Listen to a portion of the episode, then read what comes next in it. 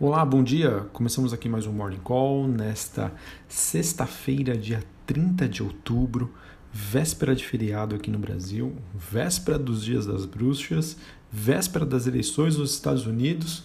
Eu sou Felipe Vilegas, estrategista da Genial Investimentos. Bom, após uma tentativa frustrada de recuperação ao longo da tarde de ontem, os ativos de risco voltaram a operar com viés mais negativo nesta manhã. Desta vez, além dos problemas ainda causados pela pandemia, a divulgação dos lucros de grandes empresas de tecnologias, big techs, nos Estados Unidos, estão ajudando aí a liderar esse movimento de queda. Então nós temos os futuros das Nasdaq e o S&P 500 caindo mais de 1%, enquanto as bolsas europeias é, acabam tendo um dia um pouco mais misto entre altas e baixas. A Nasdaq Futuro que chegou a cair na madrugada quase 3%, depois de resultados que acabaram é, decepcionando o mercado, é, envolvendo empresas como o Twitter e a Apple. As ações da Apple que caíram é, no, no pré-mercado depois que a empresa informou que as vendas de iPhones frustraram as estimativas de Wall Street e disse que a receita na China caiu quase 30%. É, vejam que esse número, né, essa reação do mercado acontece mesmo com os números de lucro e receita que vieram acima do esperado. Mas não é somente isso que o mercado olha, né? O mercado sempre olha para frente e a gente acaba tendo essa visão um pouco mais é, pessimista em relação a essas companhias.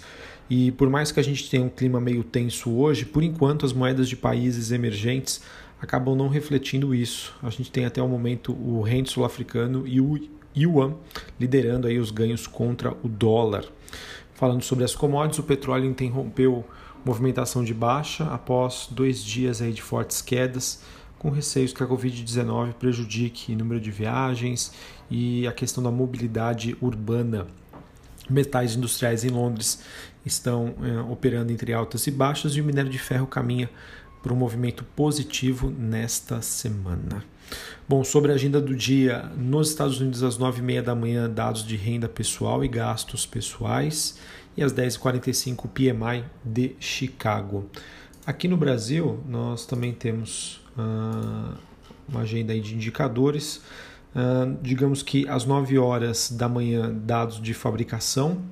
Uh, no mesmo horário, taxa de desemprego nacional, 9,6, resultado primário, nominal e coeficiente aí, percentual da dívida PIB aqui no Brasil.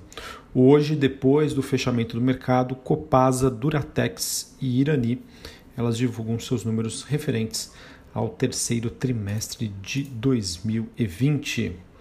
Que mais? Bom, então a gente é, se encaminha aí para um, uma semana bastante tensa, né, o final dela, em que a expectativa é que a volatilidade deva continuar elevada, uh, ao menos aí até as eleições nos Estados Unidos na próxima semana. Né? Essa é uma expectativa que eu tenho, que a gente tenha aí uma eleição tranquila, né? um processo tranquilo, é, e que os ativos aí voltem a ter uma melhor performance, já que esse vetor aí de risco é, na minha opinião, ficaria para trás. Mas isso pode se complicar se a gente tiver uma vitória muito apertada de Joe Biden, tá?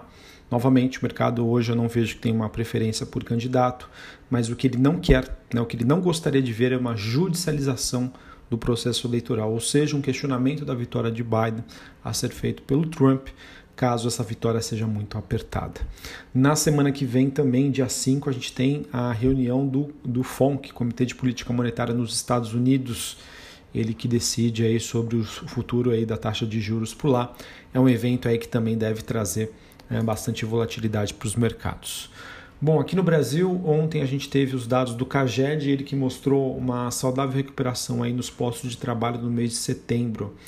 Ah, os dados mostram que a economia ah, brasileira parece estar em um ritmo mais robusto de recuperação, contudo, ainda existem diferenças grandes olhando para os mais diversos setores e regiões aqui do país.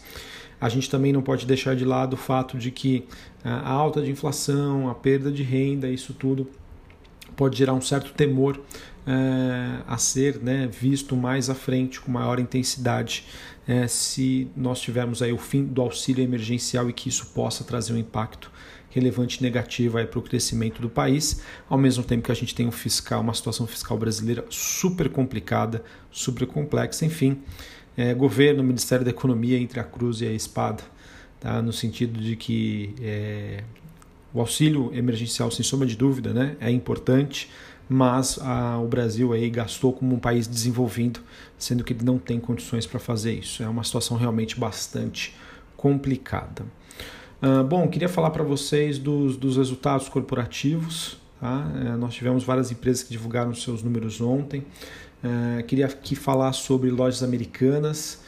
É, ela que divulgou bons números, tá? crescimento de, de, de, lucros, de receitas, uh, enfim, uh, divulgou um, bons, bons resultados. Tá? Não consegui olhar como que isso fica em relação às expectativas do mercado, mas olhando para Submarino, né? Submarino B2W, que seria a parte online aí de lojas americanas, esse sim, os resultados acabaram surpreendendo a média das expectativas do mercado. Tá? A B2W que teve um prejuízo líquido, isso já era esperado, porém o seu EBITDA, potencial de geração de caixa, teve um crescimento de 65%. E o que o mercado olha, né, que é o GMV, que é o volume bruto de mercadorias né, vendidas, teve um crescimento de 56% em comparação com o mesmo período do ano passado. Tá? Então eu vejo aí que uh, acredito que esse número agrade bastante os investidores Uh, vamos acompanhar o setor de e-commerce aí mostrando que realmente é, está num momento diferente aí de outros setores da economia brasileira. Bom, a gente também teve a TOTOS divulgando uh, os seus números, ela que teve um lucro de quase 80 milhões de reais, é o que representa uh, uma queda de 9% em relação ao mesmo período do ano passado, porém esses números já eram esperados. Tá? Se a gente vai ali para o lucro ajustado, crescimento é de quase 4%, o EBITDA teve crescimento de 18% em comparação com o mesmo período do ano passado. Tá? Margem EBITDA de 23%, uh, eh, resultado aí que ela conseguiu manter em, é, do mesmo nível do que do ano passado. Então, manteve aí a sua efetividade, a sua eficiência com melhora aí dos números. Tá? Então, resultado bastante resiliente, um pouquinho acima do que os investidores já aguardavam. Bom, uh, que mais que nós temos aqui? É, Grendene, tá? Grendene teve crescimento das suas receitas, porém o EBITDA teve uma queda bastante significativa, mostrando que o setor de calçados ainda passa aí por um momento um pouquinho mais complicado, tá? É, EBITDA e lucro caíram, é, bem como todos os seus níveis de margem, né, operacional, bruta e líquida. Porém, uh, no resumo aqui final, gente, ela divulgou bons resultados, mostrando aí uma recuperação mais acelerada do que o previsto pelo mercado. Tá? É, a, expectativa então é que a Grendene tenha passado por um ponto de inflexão agora nesse terceiro tri, ou seja, apesar da queda na comparação anual, espera-se que os resultados sejam melhores à frente. Isso pode significar numa reação um pouco mais positiva para a companhia. Uh, sobre Fleury, teve um, um, resultado aqui que, na minha opinião, uh, deve surpreender os investidores receitas EBITDA, é, não, perdão, receitas crescendo, EBITDA teve queda no ano, mas veio acima do que o mercado esperava, e o lucro líquido, né, crescendo aí 45% e vindo ainda acima do que ah, era consenso de mercado, ah, as margens crescendo bastante, ou seja, Fleury sendo mais efetiva, tá? O, o grupo que teve aí um, um um primeiro semestre aí bastante negativo por conta da Covid-19, mas mostrou aí uma forte recuperação. Talvez acredito que o mercado se apegue à questão dos serviços de telemedicina, que cresceram 50% no trimestre. Sendo assim, ah, foram somadas mais de 70 mil consultas realizadas é, até hoje, desde que começaram a operar em abril. Então, com, com essa sinalização aí um pouco mais positiva é, e dessa migração, né, desse novo modelo de negócio né, que pode surgir para medicina diagnóstica pode agradar os investidores. Bom, Suzano, Suzano divulgou resultados fortes, mostrando aí que é, os números continuam melhorando desde o do trimestre anterior. Tá? E claro, né, a taxa de câmbio mais elevada acabou impulsionando bastante as receitas da Suzano. É, que mais? A empresa conseguiu aí, é, ter uma geração de caixa operacional, uma queda na alavancagem, que são novidades aí muito bem-vindas, né? apesar do, do, nível de alavancagem ainda estar alto, mas é, é, algo que deve, acredito eu, que deve impressionar o mercado. Tá? Então, receitas, lucro, EBITDA, todos cresceram e vieram acima aí do que o mercado já esperava. E teve ganhos significativos aí na margem, ou seja, a Suzano aí, é, foi bem mais efetiva neste trimestre. Uh, que mais aqui para vocês? É, comentar o resultado de log, né? Log Comercial Properties. Foram bons números também. Não tenho aqui o que o mercado esperava e o que foi divulgado, mas na minha opinião foi um resultado positivo. O que mais me chamou a atenção é que a companhia teve um recorde aí é, de absorção bruta né, nas atividades de locação, com crescimento de 62% no ano. E os espaços desocupados caíram por uma área equivalente a 3,5% do seu portfólio, ou seja, é um recorde de baixa. Nunca né, na história da companhia se demandou tanto por galpões logísticos. Tá? Log, particularmente, é uma empresa que eu gosto bastante, porque é uma empresa ali é, que está relacionada à atividade de logística ela tem um pouquinho também de fundos imobiliários, né, porque ela acaba fazendo administração de galpões logísticos e é uma empresa que cresce junto com o crescimento do e-commerce. Tá? Então eu vejo que é uma, para quem gosta aí do e-commerce, tem ações, por exemplo, Magazine Luiza, B2W, Viva Varejo, eu acho que faz, faz total sentido aí ter o kit, né, ações do e-commerce mais a Log3, empresa que faz parte do nosso projeto Genoma, relatório meu de recomendações. Beleza? Bom, deixa eu ver aqui se faltou alguma notícia mais significativa, mas eu acho que eu já passei tudo para vocês. Uh, bom, tem uma matéria no broadcast mostrando que a disparada da inflação dos alimentos e o corte pela metade do auxílio emergencial já tem surtido alguns efeitos na, nos supermercados, tá? Vamos acompanhar. Os resultados foram muito fortes, na minha opinião, de Carrefour e Pão de Açúcar, mas o mercado sempre olha para frente, então vamos ver aí como é que vai ficar a situação para o setor. É, a gente teve também o Banco Central anunciando a aprovação de novas funcionalidades do Pix, entre elas o Pix Cobrança, ela que vai permitir lojistas, fornecedores, prestadores de serviço e outros empreendedores que possam emitir um QR Code para operações de pagamento imediato né, ou em data futura. Novo concorrente para Cielo pode ser uma notícia negativa. Vamos ficar de olho.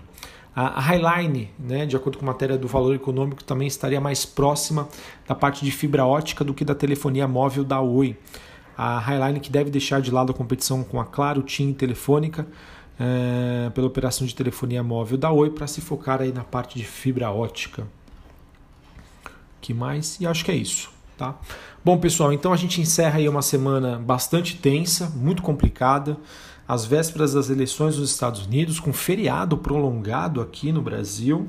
Ou seja, né, a não ser que nós tenhamos aí uma notícia muito positiva, acredito eu que para fazer a nossa bolsa aí subir hoje. Acredito que a gente possa aí ter um, um movimento é, com os investidores buscando aí um, um certo conservadorismo, tá bom? Vamos aguardar, claro, tudo pode acontecer. Afinal de contas, os resultados que foram divulgados, na minha opinião, na média, né, foram bem positivos e isso é algo relevante, mas a gente sabe, né, a, a, como o nível de risco está elevado, né, por questões macroeconômicas, pode ser que o investidor aí postergue a sua decisão para a semana que vem, em um ambiente talvez mais claro e com pontos relevantes já em definição. Tá bom? Então vamos acompanhar hoje é, como é que vai ser o desempenho dos ativos. Difícil dizer, tá? Acho que muita, tudo pode mudar, mas a princípio eu acredito que o investidor adote uma postura mais conservadora. Um abraço, até a próxima, valeu!